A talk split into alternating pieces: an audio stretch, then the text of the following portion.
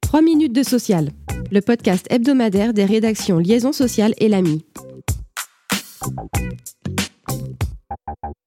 Au cœur de l'actualité cette semaine, le projet de loi sur le pouvoir d'achat, qui sera présenté en Conseil des ministres dans les prochains jours. Il prévoit de contraindre les branches à négocier sur les bas salaires. Une fusion avec une autre branche pourrait être décidée par le ministère en cas d'échec à porter les minima conventionnels au niveau du SMIC. D'autres mesures concernent l'intéressement. Il pourrait être instauré pour 5 ans au maximum, au lieu de 3 actuellement. Par ailleurs, la possibilité de mise en place unilatérale par l'employeur serait facilitée et élargie à ceux de moins de 50 salariés au lieu de 11. Et pour toutes les entreprises, une procédure dématérialisée de rédaction des accords permettrait que les exonérations soient réputées acquises dès le dépôt.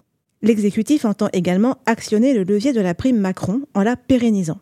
Le montant exonéré pourrait atteindre 3 000 euros voire 6 000 euros en présence d'un dispositif d'intéressement ou de participation dans des conditions variant selon l'effectif.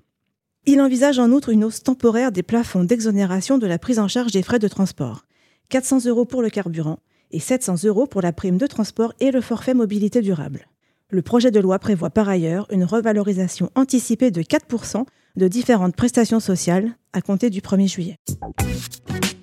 Autre actualité cette semaine, le bilan contrasté que fait la Cour des comptes sur la réforme de l'alternance réalisée par la loi Avenir professionnel de 2018.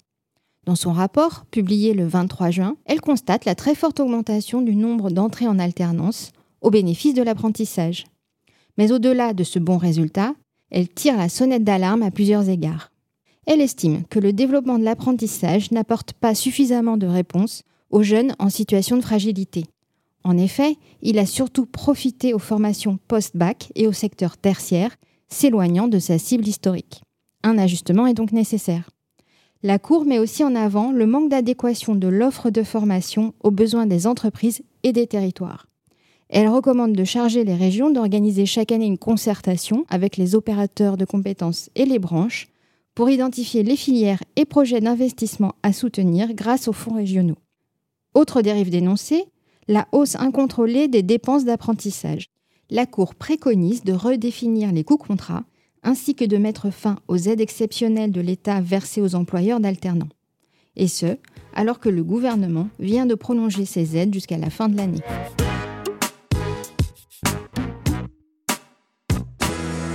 Focus cette semaine sur un arrêt rendu le 15 juin par la Cour de cassation en matière d'élection professionnelle. Il précise les modalités d'affichage des résultats en cas de recours au vote électronique. En principe, ils doivent être proclamés en public par le président du bureau de vote dès l'établissement du procès verbal et affichés en toutes lettres par ses soins dans la salle de vote. Mais la Cour pose une exception lorsque le vote est organisé exclusivement par voie électronique.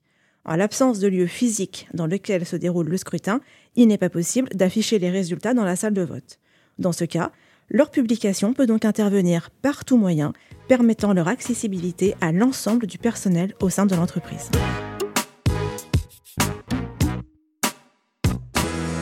19 euros.